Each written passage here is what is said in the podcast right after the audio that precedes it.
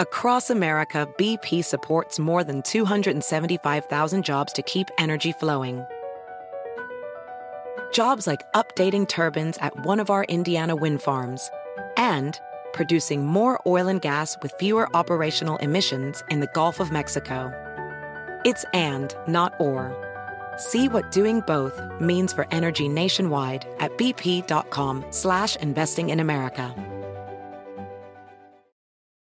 Can you remember a time when you thought someone you disagreed with might actually be right? In the new podcast, You Might Be Right, former Tennessee governors Bill Haslam and Phil Bredesen pose that question to guests like Paul Ryan, Al Gore, and Judy Woodruff. Come for the stories, stay for the substance and expert insights into some of the most challenging issues facing the country, including affordable housing, crime, and education. Listen to You Might Be Right a new podcast from the Baker School at the University of Tennessee, available wherever you get your podcasts. Con nosotros el show de Fernando Espuelas, conducido por nuestro experto en política, Fernando Espuelas, aquí en KTNQ 1020 AM.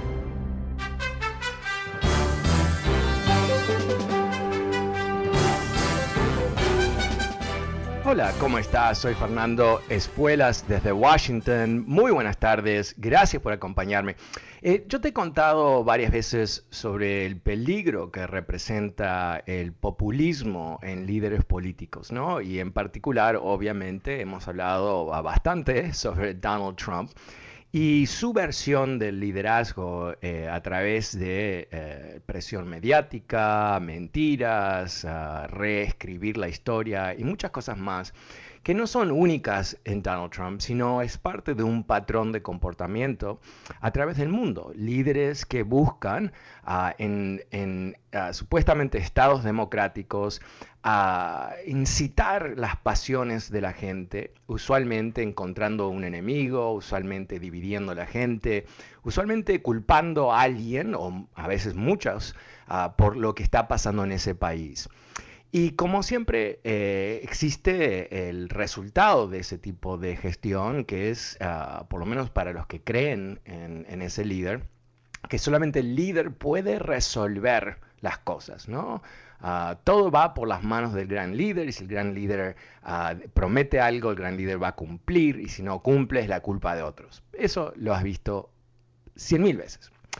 Ahora, he tomado momentos en este programa para hablar sobre Andrés Manuel López Obrador, el presidente de México, uh, poniéndolo él en esa misma casilla ¿no? de líder populista que utiliza todas estas normas, estas estructuras, estas herramientas del poder para posicionarse ¿no? como la única solución a los problemas de México. Y tres años, tres años atrás, cuando él eh, fue electo presidente, él había prometido que iba a terminar con la violencia en México. Uh, él iba a cambiar la orientación del previo gobierno, que estaba basada en, más violencia contra la violencia, y creó un programa que le llamó Abrazos no balazos, uh, otro tipo de uh, intento de bajar la violencia en, en ese país. Eh, lamentablemente eso no funcionó. Lamentablemente eh, ha habido un leve uh, eh, descenso en el número de muertos de más o menos un 1%, o sea, básicamente cero.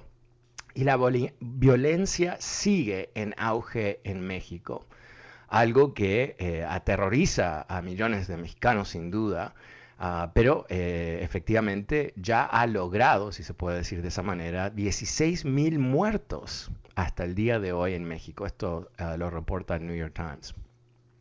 Entonces, eh, ¿por qué te cuento esto hoy? Porque el gobierno mexicano ha presentado una demanda en cortes estadounidenses en contra de varias uh, empresas que fabrican armas de fuego. Porque se entiende que un gran porcentaje de las armas de fuego que uh, han uh, terminado en México y están en las manos de los pandilleros y los narcos y todo el resto, vienen de Estados Unidos. Entonces el gobierno mexicano está demandando eh, estos fabricantes como un mecanismo de buscar atención a un problema que realmente es eh, muy grave para México.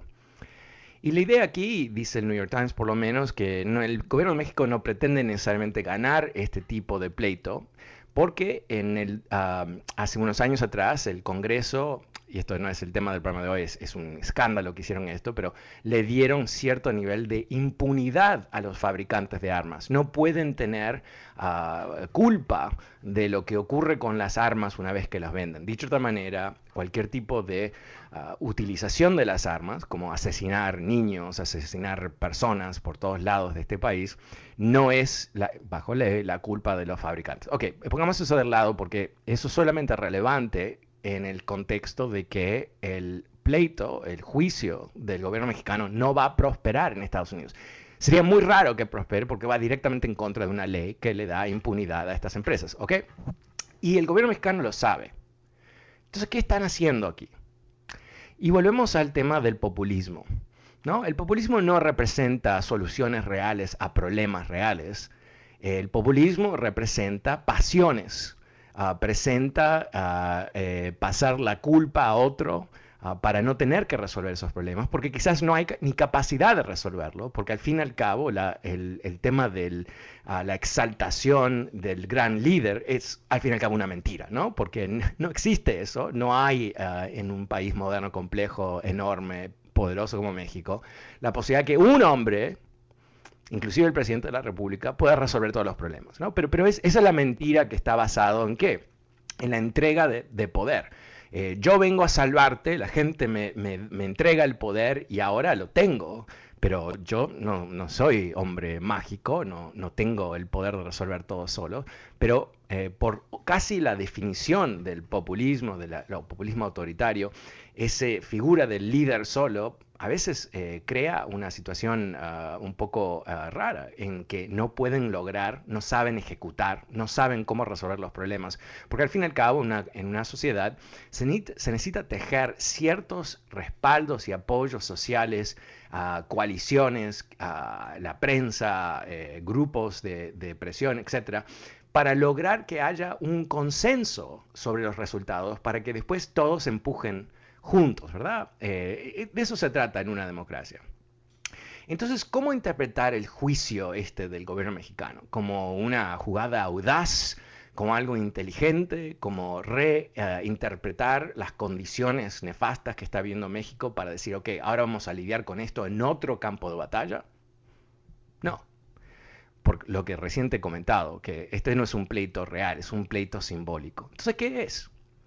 Bueno, es básicamente decir que eh, la falta de progreso y resultados de la gestión de eh, López Obrador no es la culpa de López Obrador, su gobierno y sus ministros, sino que son otros. En este caso, aquí tenemos la perfecta combinación ¿no? de fabricantes de armas, que ¿quién quiere los fabricantes de armas excepto fabricantes de armas y sus accionistas y los locos de las armas, por supuesto?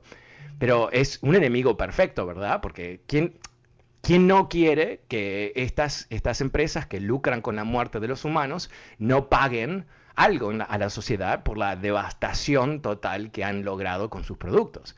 ¿no? O sea, cuando pensamos de los grandes fabricantes de tabaco que lograron matar millones de personas a través de todo el mundo, eventualmente fueron responsables y tuvieron que pagar miles de millones de dólares eh, para todo tipo de mitigación del daño que habían causado. Pero estos fabricantes de armas tienen muy buenos congresistas que se compraron, no, no fueron baratos, pero compraron congresistas, les sobran los congresistas que los defendieron. Ok, perfecto. Vuelvo al tema del gobierno mexicano. Entonces, aquí, eh, esto, eh, para aquellas personas que me llaman y dicen, ¿cómo puede ser que estás atacando a mi presidente? ¿Cómo puede ser? Ah, esto es el ejemplo de la nulidad de la gestión, ¿no? del fracaso de la gestión.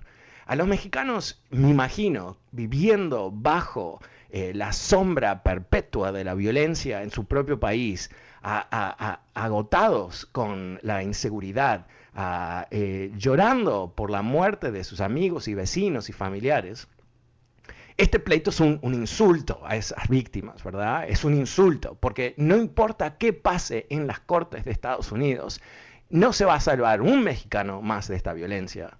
No se va a resolver este tema jamás, porque el que está detrás de resolverlo ha decidido distraer a la gente. Y yo creo que eh, los populistas no son bobos, no, no pecan de idiotez necesariamente, con la excepción de nuestro queridísimo Donaldcito Trump. Lo que pecan es de mentirosos, ¿verdad? Eh, porque lo que este pleito es esa mentira populista de que aunque yo no resuelvo nada, voy a crear un fantasma enemigo para que la gente, en vez de culparme a mí, populista, autoritario, culpen a otro. Y, yo te desafío a ti, que eres el fan número uno de López Obrador porque dio un subsidio por aquí, por allá, por lo que sea. Una vez más, no minimizo que haya cosas que se han hecho en este gobierno que van a tener un impacto positivo para la gente más uh, necesitada de México, porque reconocemos que los, los, gobiernos mexicanos de los dos otros partidos no resolvieron el tema de la miseria que existe en México a través de toda la República en el mismo tiempo que existe una riqueza que parece faraónica, ¿no? que parece ah, eh, que sale de un libro antiguo de cómo vivían los aristócratas, con los grandes capitales mexicanos viviendo en palacios, andando en helicóptero, con sus grandes casas en París en Londres y otros lugares donde esconden su dinero también. ¿no? O sea, entiendo la frustración de los mexicanos, pero a veces ah, el supuesto rescate, no funciona exactamente igual, ¿no? Eh, no es en realidad un rescate, sino es, bueno, es un, fantasma que pensamos que está enfrente de nosotros, pero eh, no exactamente lo es. Bueno, eh, ¿Cómo, ¿Cómo, lo ves tú? Ah, ¿Te parece justo esta crítica? ¿No te parece ah, justo? ¿Te sorprende que López Obrador hace todo un show en las cortes de Estados Unidos uh, para distraer a la gente? No te, quizás lo mal interpreto, interpreto, no sé. El número es 844-410-1020. 844-410-1020 si quieres participar de esta conversación. Voy a las líneas con Josefina. Hola, Josefina, ¿cómo te va? No me cortes, es tu amiga Josefina. Oye, Fernando, ¿no tienes otro tema más interesante de hablar que si no es de Trump, hablar de López Obrador? Con, lo que tenga que, tú, eres, uh, no, sé, me estás llamando de la, de la casa matriz de Univision, eres uh, que la, la, directora de programación. a ver, a ver, a ver, Josefina, hablemos lo ¿sabes qué? Voy, entrego mi programa hoy a ti, Josefina. Ah, tú dime, ¿cuál es el tema que quieres eh, hablar? a ver, entremos en el tema. Estás hablando de López Obrador, o sea, yo no soy mexicana, que yo soy venezolana y de López Obrador, lo mal que lo está haciendo, porque para ti, tú sabes, todos los hermanos están diciendo, ¿por qué no hablas qué está pasando con Cuomo? Que acaban de decir el presidente Biden que renuncie. Y les hice, ese programa, Josefina, ayer. Ah, y, me, pareció eh, que quizás sería un poco complicado hacerlo dos días. No habla de Villanueva, del, del, Villanueva. de Los Ángeles, que lo está haciendo muy bien, y su partido lo quiere sacar. Eh, ¿Por qué no habla? Ah, Josefina, Josefina, ¿tú tienes algo para aportar a esta conversación?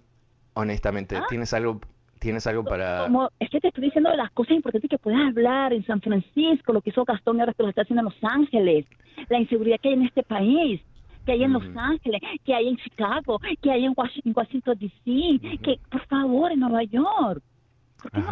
¿Qué, qué, quieres decir sobre eso? A ver, tú, tú ahora, tienes el micrófono. Eso, ¿Por qué te estás encargando de México con ¿En serio? Eh, ¿Por qué es que eh, te doy la oportunidad de decir algo sustantivo y no lo dices? O sea, ¿cuál es, cuál, es tu, tu decisión?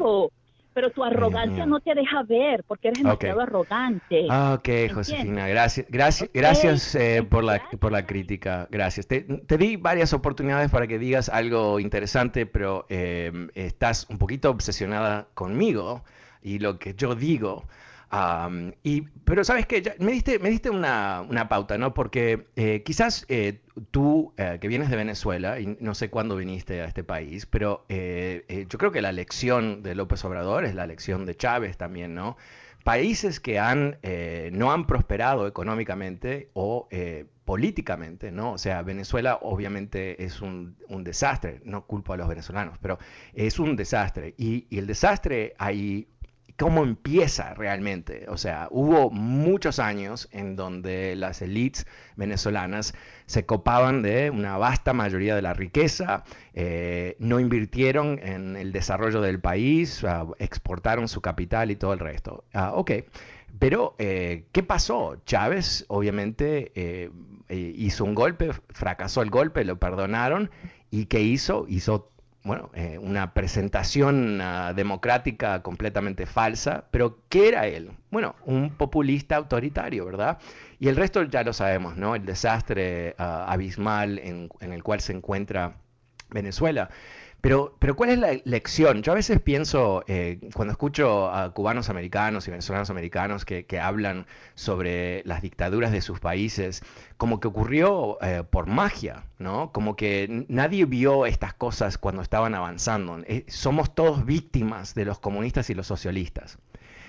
Y yo tengo otro punto de vista, que por lo menos en el caso de Cuba, eh, donde hubo una constitución realmente muy avanzada eh, conceptualmente, una constitución democrática en los años 50, que la gente no eh, peleó por su democracia, que se acomodó a la dictadura de Batista, que se acomodó a la falta de progreso para el pueblo cubano y eso es lo que abrió el espacio para Castro y su siniestro movimiento que, ha sido un desastre para Cuba.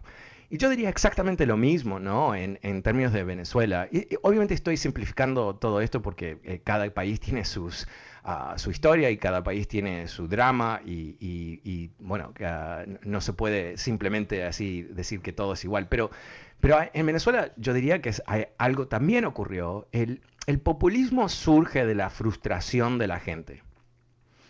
El populismo surge cuando hay un grupo de personas suficientemente importante en una sociedad que ha decidido que el sistema actual no atiende sus necesidades. Y por encima de eso, que el sistema democrático de renovación política de liderazgos no va a ser ah, eficaz en resolver esos problemas. Entonces ahí es donde surge el gran hombre, eh, como entre comillas, ¿no? ¿no? que son gran hombres, pero es un concepto histórico del gran hombre que viene a resolver todos los problemas y, sobre sus hombros se le eh, dan ah, tremendos poderes y tremendas capacidad y más que eso, mucha esperanza y expectativas. Y Chávez eh, surge de qué? Surge de la frustración de la gente pobre de, Venezuela e inclusive de la clase media, que se había enfrentado con una oligarquía eh, cada vez menos eficaz en, en qué, en resolver los problemas cotidianos de Venezuela. y esto, yo, yo, recuerdo una vez, eh, estuve en, en, Venezuela en el 99, creo, y estaba ah, reunido con ah, miembros del gobierno de Chávez, que, fue comiquísimo. Estuve, tuve una cena eh, eh, con el ministro de Tecnología de Chávez, donde después de varios whiskies el tipo me está confesando que loco que es Chávez y todo eso, ¿no? Pero, pero gente que trabajaba para mí en Venezuela, en mi empresa Venezuela en ese momento, me contaban eh, cómo el poder de compra de la clase media había decaído Ah, enormemente en los últimos gobiernos y cómo eh, pasaron de poder comer carne, que siempre es un estándar ¿no? Para, en diferentes sociedades, varios días a la semana a poder comerlo quizás una vez cada dos semanas. Y, yo creo que si, piensas es un detallito, ¿verdad? Ah, no es trascendente en sí mismo, pero si sumas esos detallitos de cómo hubo una decadencia del estándar de vida de millones de venezolanos, entiendes el por qué alguien como Chávez puede ser electo por lo menos la primera vez, porque hubo mucho fraude después de, esa elección, pero cómo él pudo ser reelecto varias veces, porque él representaba mayor esperanza para la gente que lo que había venido antes. Entonces yo creo que la elección de López Obrador hoy y, y Chávez y ciertamente Donald Trump es la lección de entender que cuando tenemos una sociedad desbalanceada, con unos poquitos muy ricos y mucha gente necesitada o, presionada o, sin capacidad económica realmente más allá de, unos cientos dólares, 200 dólares, 300 dólares, eh, eso crea inestabilidad. Y de la inestabilidad surge eh, dictaduras. Eso es la historia, ¿verdad? Ah, quizás Josefina no te guste esa historia porque te recuerda de lo que quizás tú participaste en Venezuela, pero así es la historia, ¿no? No, podemos elegirla. El número es 844-410-1020. Soy Fernando Espuelas y vuelvo enseguida después de una pequeña pausa con más de tus llamadas.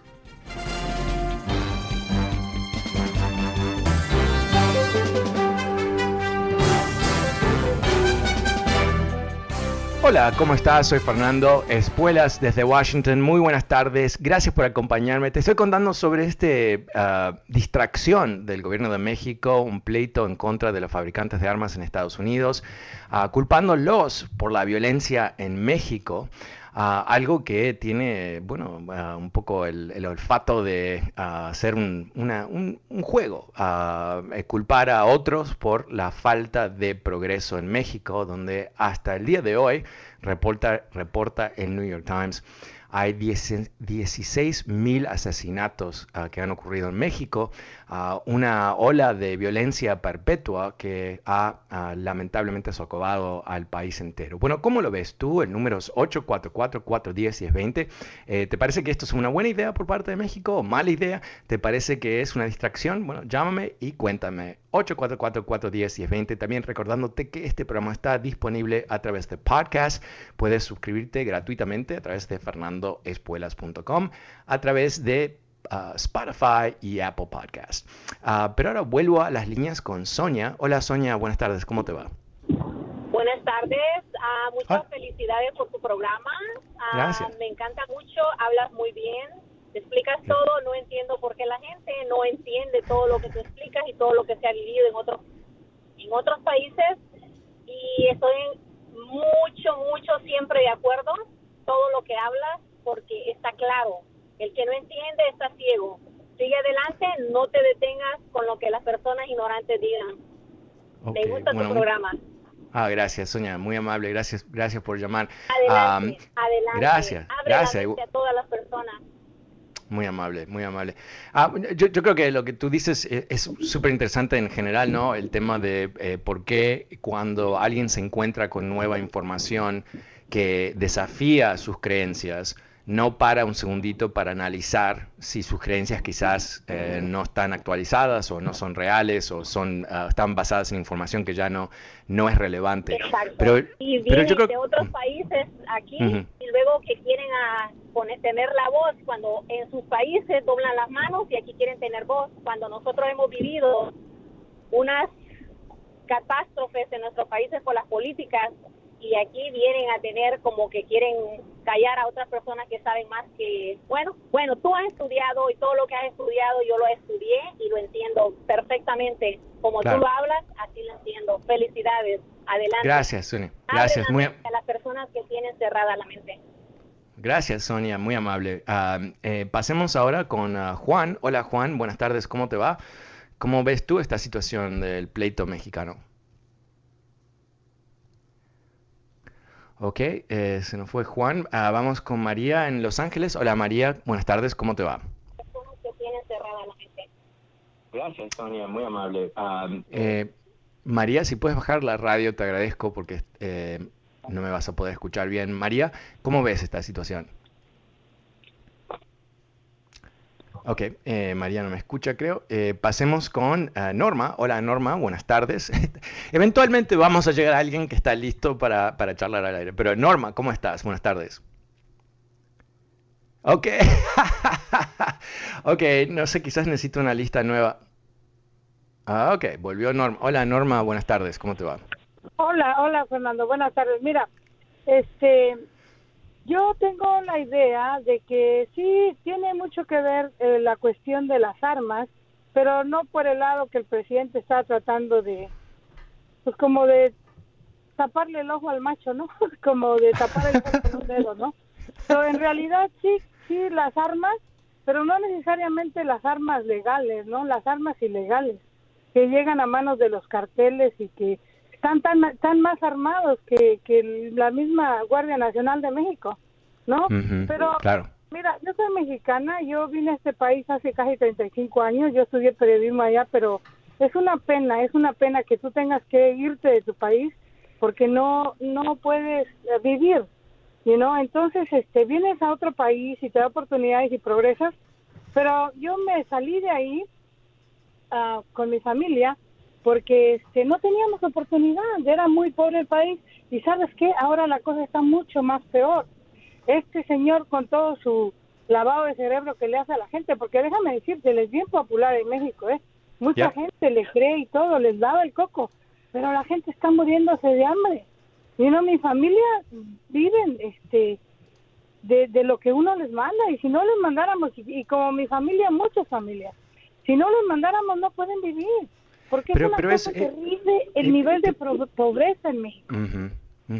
Perdón la interrupción, pero, pero iba a decir, eh, yo, yo, creo que eso es lo que tú dices, el tema de las remesas de mexicanos americanos o mexicanos en Estados Unidos que le mandan a su familia es la segunda o tercera fuente de ingresos del país más grande después del turismo y el petróleo, dependiendo en el, en el, valor del petróleo y el turismo cada año año. Dicho de otra manera, en México tiene eh, una válvula de escape muy importante que permite a los gobernantes, olvídate de AMLO, todos los gobernantes, ser malos. Eh, ser corruptos, ineficaces, eh, equivocarse. ¿Por qué? Porque al fin y al cabo siempre va a haber una especie de póliza de seguro para millones de mexicanos que es sus familiares en Estados Unidos. Entonces, eso, eh, por un lado, es bueno para las familias, obviamente, ¿no? Pero, pero lo que hace es crear un, amortiguador, ¿no? Que permite la incapacidad de gobernación eh, que, siga, porque la gente, aunque hay mucha gente con miseria y con hambre, hay mucha gente más que vive, como tú dices, de, lo que tú le mandas o que le manda a sus familiares. Ah, entonces, al, fin y al cabo, eh, casi como, yo casi siento que, los mexicanos en Estados Unidos deberían hacer una especie de huelga, ¿no? Demandar que el gobierno mexicano sea más eficaz, que, sea, eh, que, haga reformas, que, que ah, liquide la corrupción y todo el resto, o el dinero no va a fluir. Obviamente esto no es práctico porque nadie va a dejar a que su abuelita no coma, pero, pero yo creo que eso es parte de, la falsedad en general de la política de México. Eh, no es un, país normal. ¿No? No es un país normal. Un, país normal no recibe eh, billones y billones de dólares todos los años de otro país en concepto de remesas. Eh, ¿no? Un país normal exporta cosas ah, o produce internamente o tiene un mercado eh, propio importante. Por eso a mí me, siempre me ha lastimado tremendamente la situación de los mexicanos porque yo he visto con mis propios ojos la corrupción del gobierno, la corrupción de los ricos en esa sociedad, la falta de, sentido cívico, o sea, todos, todos muy mexicanos, muy mexicanos y el fútbol y pa, pa, pa, pa, pa, pa. Ah, y, contra los yanquis estamos unidos y todo el resto, pero en realidad no, ¿no? En realidad no, porque eh, yo recuerdo, lo he contado al aire en otro momento, una señora muy, muy rica en México, el esposo se le queja de las camisas, yo estaba ahí a cenar, y, ella frustrada que la mucama no, no se inspiraba cuando estaba planchando las camisas, ¿qué voy a hacer? ¿No? Y me pareció, qué momento más estúpido. Eh, eh, estamos en esta mansión sobre una colina en el Distrito Federal, eh, con guardias por todos lados. Aterrizamos en helicóptero porque esta gente no va por las vías por, un tema de seguridad, viven en otro planeta casi, básicamente. Y, la falta de, entendimiento que la, señora que plancha es una humana que quizás tuvo un mal día o quizás no pagarle suficiente para que le pueda de comer a sus hijos, la tiene preocupada. ¿Quién sabe, no?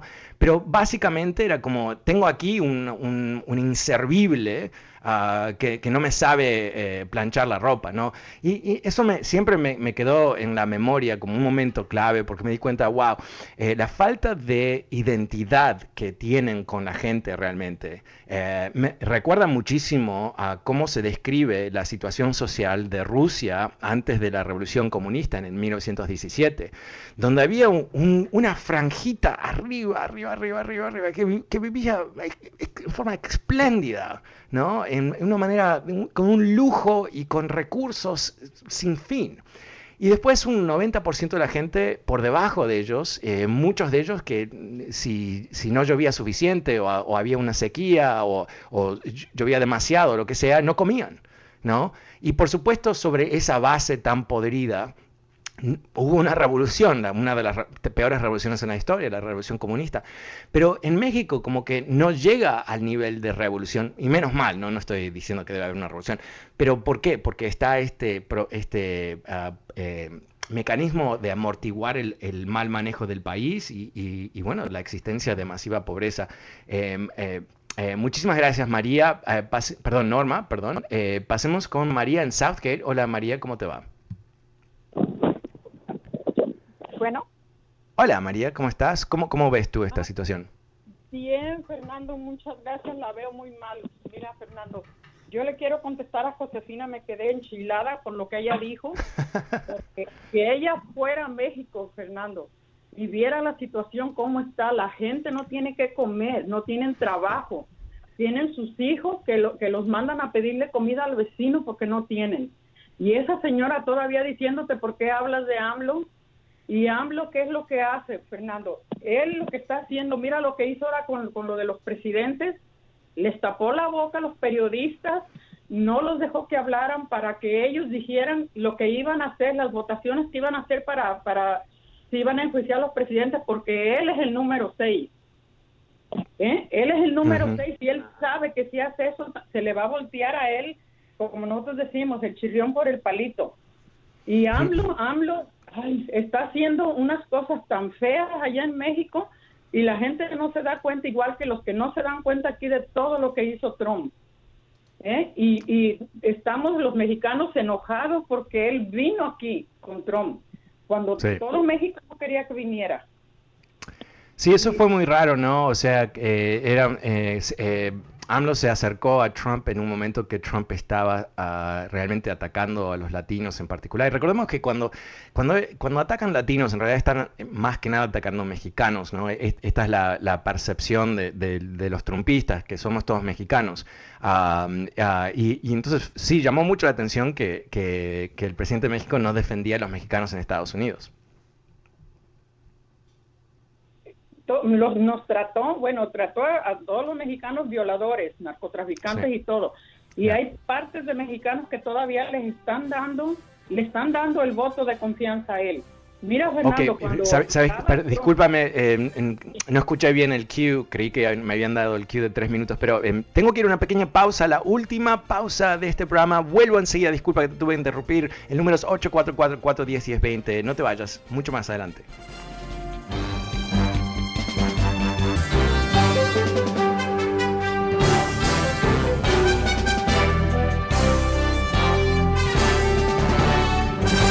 ¿Cómo estás? Soy Fernando Espuelas desde Washington. Muy buenas tardes, gracias por acompañarme. Estamos hablando hoy de este pleito, este ah, intento del gobierno de México de buscar ah, retribución, uh, compensación de los fabricantes de armas en Estados Unidos como compensación por la tremenda avalancha de asesinatos en México. Algo que desde mi punto de vista, por lo menos, eh, bueno, huele muchísimo a una distracción, ¿no? Un intento de decir, sí, bueno, no he podido controlar la violencia en México, eh, pero voy a culpar a, otros, ¿no? Y en particular, eh, yo creo que culpar fabricantes de armas va a ser bastante popular. Ah, suena bueno, ¿verdad? Y culpar a fabricantes de armas en Estados Unidos aún más, ¿no? Porque son los yanquis y ellos son los, responsables por la violencia en México. Y, lo interesante de esto es que tiene un elemento de verdad, por supuesto, ¿no? Porque eh, parte de la violencia en México y Centroamérica y Colombia y otros lugares de América Latina está ligada directamente al consumo de drogas ilegales en Estados Unidos. Algo que ha creado, como tú sabes, estos tremendos negocios ilícitos que a su vez han resultado en la destrucción masiva de muchos países, eh, eh, o por, lo menos su cultura democrática, y eh, desatado violencia abismal a través de todo el continente. ¿Cómo lo ves tú? El número es 844-410-1020. Vamos a David, que está llamando desde Texas. Hola David, ¿cómo te va? sí, buenas tardes. primero, antes, que todo, quiero felicitarte y, y mi respeto, ¿verdad? Me siento sumamente identificado con, contigo. Eh, soy venezolano. Ah, estoy de acuerdo con, con, con, el punto de vista que estás hablando del, del, del, problema de las armas y, de estos populistas que nos tienen en Latinoamérica acabados. Pero, perdón, este, mi, mi, mi, mi, comentario es acerca de, de, la, de la primera señora eh, Josefina, si mal no recuerdo, venezolana también. De verdad que no entiendo, o sea, no trato de, de, entenderla, pero no, no, no comprendo cómo nos pasan las cosas. Tenemos 22 años de chavismo en mi país, destrozado, y esta señora Obviamente no, no dijo su, su, o sea, que, de qué partido era en este país, seguramente es republicana, sí, y está defendiendo este, a la antigua administración. Y a todos mis compatriotas siempre les digo, o sea, yo no entiendo cómo ustedes se cortan las venas criticando el chavismo, pero cuando las mismas acciones se toman en este país, este, hechas por Donald Trump, entonces ahí sí nos callamos, aquí sí se vale, pero en Venezuela no no lo entiendo, no lo entiendo, me frustro. Eh, no, no entiendo, no entiendo, de verdad. Bueno, pero, pero eh, yo, yo mira, no, no, pretendo entenderlo tampoco, o sea, pero tengo una teoría por lo menos. Yo creo que, que el trauma de ser desterrado por un régimen loco como el de Chávez o el de Castro es profundo y, y, uh, y, y, y, es nutrido, ¿verdad? Yo creo que muchas personas que terminan en esa situación eh, se identifican con la pérdida de lo que tenían y se aferran a, esa idea, no es parte de su identidad. Por eso que, eh, cubanos americanos no dicen ser inmigrantes, son exiliados, ¿no? Que, es, y yo, cada uno se llame lo que quiere, respetos para todos, no, no, no, estoy debatiendo eso, pero, pero yo creo que eso es una manera de decir que yo me identifico por lo que perdí, no por lo que viene mañana. Y lo entiendo, a nivel psicológico, eh, eh, nutrimos aquellas cosas que nos, nos duelen mucho y que nos forman. Y, yo creo que, como una reacción así, que no es racional a cierto nivel, por supuesto es racional sentir lo que has perdido, pero no es racional eh, eh, mantenerlo como el centro de tu existencia, porque es, o sea, eh, para eso existen los psicólogos, ¿no? Para poder superar situaciones así. Pero yo creo que lo que ocurre para muchos venezolanos en Estados Unidos y ciertamente para nicaragüenses, inclusive eh, obviamente cubanos americanos, es que eh, eh, con la filosofía de mantener la herida abierta con, ah, con infección viva para siempre, es que cualquier cosa que, ah, tiene la más mínima conexión con, entre comillas, cosas de la izquierda, inmediatamente hay que rechazarlas, ¿no? Porque es, parte de lo mismo, sin entender las matices, o sea, sin entender la, ah, la diferencia, honestamente. Y, yo creo que, que eh, cuando tu identificación eh, tiene que ver con algo negativo, ¿no? O sea, no es que te identificas con el futuro positivo, un cambio positivo, construir algo nuevo, sino en cómo puedes dar vuelta, eh, eh, retornar a un pasado, ¿verdad? entonces ahí es donde las emociones priman. Los demócratas en las elecciones del año que viene, para darte un ejemplo, del año que viene, del año pasado, muy sorprendidos, yo no, yo no, lo dije en este programa varias veces, muy sorprendidos que cuando los republicanos en la Florida acusaban a los demócratas de ser socialistas, que hubo gente que se lo creyó. Porque para los demócratas es lo más ridículo del mundo. La frustración de la vasta mayoría de los demócratas, en particular de la izquierda demócrata, es que no hay dentro del Partido Demócrata una mayoría para avanzar con ciertos proyectos que no son socialistas, son socialdemócratas, algo que se vería en cualquier país de Europa como algo común y corriente, inclusive con un gobierno de la derecha. En Estados Unidos se vería como socialismo. Entonces para los demócratas fue insólito que ellos fueron pintados con ese, con ese ah, pincel del socialismo, porque es ridículo a nivel objetivo. Pero esto no es algo objetivo, esto tiene que ver totalmente con emociones. Entonces, no pretendo entender a esa señora Josefina que me ha llamado en varias ocasiones. Ah, yo eh, voy a ser honesto, yo la utilizo, yo sé cuando me llama, eh, cuando escucho la voz y la reconozco, que ella me va a dar la oportunidad de mostrar eh, lo siniestro que es ese punto de vista totalmente cerrado, que no permite que entren nuevos ah, datos que a su vez evolucionan la manera de pensar. Eh, porque yo creo que eso, eh, hay mucha gente en nuestra sociedad, hay gente que inclusive quizás no se dé cuenta que, ellos son partícipes de eso. Entonces eh, ahí está la agarrarse de los republicanos como si fuesen la garantía de que nunca va a haber lo que pasó en, Cuba, en, Nicaragua, en, Venezuela y otros países, porque ellos son de la derecha. Lo que no entienden o no quieren entender o no les importa es que el populismo autoritario no es de izquierda a derecha, es, es, es un mecanismo de control social, político, económico, etcétera, que puede estar en la derecha y la izquierda.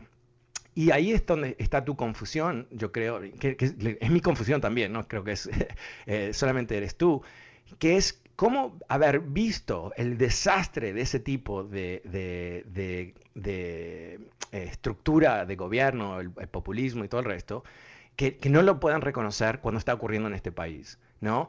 Yo creo que, no sé, yo eh, nunca me quiero poner en la situación de otra persona porque creo que es casi imposible, pero quiero pensar que si yo eh, fuese eh, un cubano, lo que me preocuparía más que nada relativo a Estados Unidos es no replicar las condiciones sociales, económicas y políticas que existieron en Cuba antes de la revolución, ¿no? O sea, no crear condiciones que puedan ser una chispa a ese tipo de movimiento ah, feroz que termina con la sociedad. Eh, te comento que eh, esto no es un concepto que yo estoy inventando en este momento. Por los últimos 200 años en Europa, realmente 200 años en Europa, todo ha sido una reacción a la Revolución Francesa de 1789. Todo ha sido. ¿Por qué digo eso? Porque la Revolución Francesa fue algo tan dramático y tan ah, eh, destructivo que desde entonces los gobernantes de estos países han intentado en diferentes maneras y con diferente éxito buscar un balance social para no crear las condiciones de una revolución que termine con todo. Y eso explica por qué en el siglo XIX el, canciller alemán, ah, el primer ministro alemán, en, una Alemania archiconservadora, monarquista, feudal inclusive, decidió implementar eh, eh, Social Security, educación pública, eh, vacaciones para los trabajadores, sindicatos. Y uno dice, pero ¿cómo puede ser que Bismarck, Otto Bismarck, este, este canciller que te comento, completamente hombre de la derecha, aristócrata, bla, bla, bla, eh, impulsa estos cambios sociales en Alemania. ¿Por qué lo hace? ¿Porque le importa eh, los trabajadores? No, no tanto. En realidad lo que le importa es que los trabajadores no armen una revolución y terminen matando al rey, y a Bismarck y el resto de las aristócratas. Y esa es una lección que los alemanes entienden muy bien. Los rusos, eh, por una cuestión histórica, psicología, ideológica y todo eso, no aprenden e, esa lección para nada, nunca, jamás. Y por supuesto, el Tsar Nicolás termina muerto en un sótano con toda su familia, matado por comunistas. Y por supuesto, obviamente todos recordamos cuál fue el resultado final ¿no? de esa revolución, la, escoria de la Unión Soviética, la, matanza salvaje de, más de 100 millones de personas bajo Stalin y todo el resto. Entonces, e, eso es lo que a mí me fascina. Yo, yo me encantaría en algún momento eh, poder sentarme con personas que, están obsesionadas con el supuesto socialismo de los demócratas y decir, ¿sabes qué? Em, lo que tiene que ocurrir en este país es que el sistema sea sostenible a través del tiempo. Y la única manera que se puede crear un sistema sostenible en una democracia es si hay cierto nivel de balance económico. Esto para nada quiere decir que no puede haber ricos. No, no. Eh, el capitalismo es el mecanismo para crear recursos que a su vez se pueden invertir en la gente para que la gente pueda prosperar y en su eh, éxito puedan generar más recursos y de esa manera hay un sistema que funciona. Y yo creo que, lo peor que puede pasar en este país es la lógica del republicanismo actual, ¿no? Que es, por ejemplo, en, los estados que decidieron que ellos iban a bajar el, apoyo del, desempleo, el seguro de desempleo, porque la gente no quiere trabajar, ¿no? Que es, una mentalidad muy republicana, que todos son vagos menos ellos, ¿no? Es la idea. Ah, ¿Qué pasó? Bueno, bajaron los incentivos pero no, no disparó el, empleo, simplemente eh, estas empresas pararon de contratar a, adolescentes. Entonces crearon, eh, la gente que estaba esperando buscar mejores trabajos tomó los malos trabajos y los adolescentes que buscan su primer trabajo perdieron su empleo. ¿no? Pero la mentalidad eh, realmente en el medio de una crisis económica, en medio de una pandemia, le vamos a recortar el apoyo a esta gente, te dice muchísimo de un partido que no entiende que el éxito del sistema entero depende en tener ese balance. Es, eso es lo que tenemos aquí. Y yo creo que, aquellas personas que, vienen a este país con, ah, heridas psíquicas, porque irse de tu país es difícil, todos lo sabemos que somos inmigrantes, pero irte de tu país con el concepto encima de que te robaron, que te quitaron, que te quitaron ah, la vida, es algo que realmente, ah, bueno, eh, es, devastador emocionalmente. Yo he comentado en este programa más de una ocasión de mi tío abuelo, el hermano de, de, mi abuelo. Mi abuelo emigró de España a Uruguay y su hermano a Cuba y, bueno, él se tuvo que ir, un exiliado cubano, perdió su casa, su negocio, su auto, sus muebles, todo, se pudo salir con una, una valija. Y cuando yo mm, lo conozco al fin de su vida, en los años, creo que fue años 90, no sé qué, Em, el tipo estaba como que la revolución había sido el jueves pasado y que en cualquier momento él ah, subía a un barco para ir a pelear a, Castro. O sea, realmente es una herida que no se puede minimizar, pero al mismo tiempo es algo que eh, hay que superar a cierto momento, por lo menos ah, si uno quiere integrarse a este país. Ah, muchísimas gracias David. pasemos ahora con, a ver, un segundo David en Los Ángeles. Hola David, ¿cómo te va? Buenas tardes. Fernando, ¿qué tal? Buenas tardes. Antes de todo, un gusto y un placer poder entrar a su programa.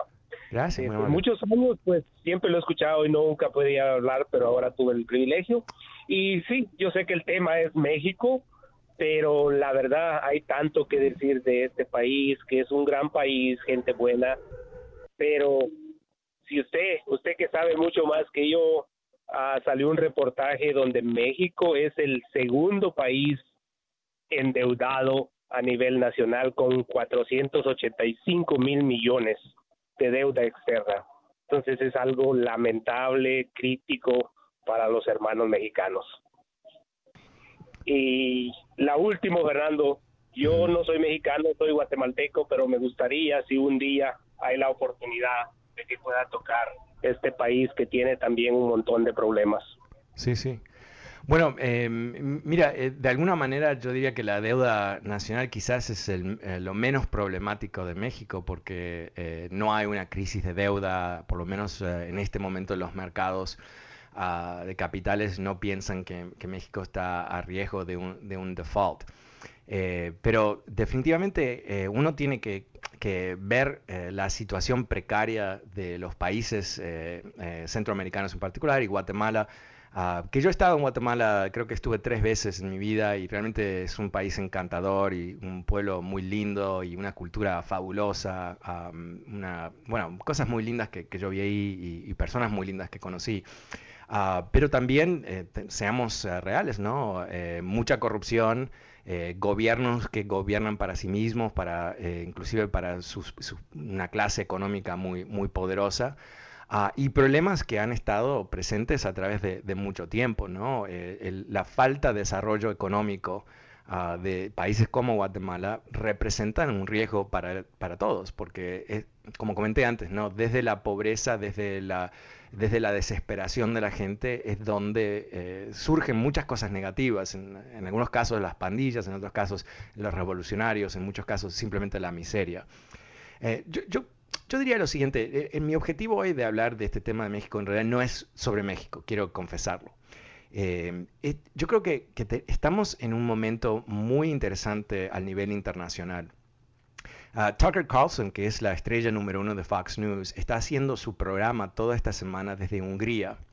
Hungría es un país que, aunque es parte de Europa, está gobernado por un populista autoritario que no cree en la democracia realmente, no cree en diversidad, no cree en, derechos civiles personales, cree en un cristianismo estatal, cree en, cosas que realmente eh, tienen que ver muchísimo con una historia de Hungría de la derecha.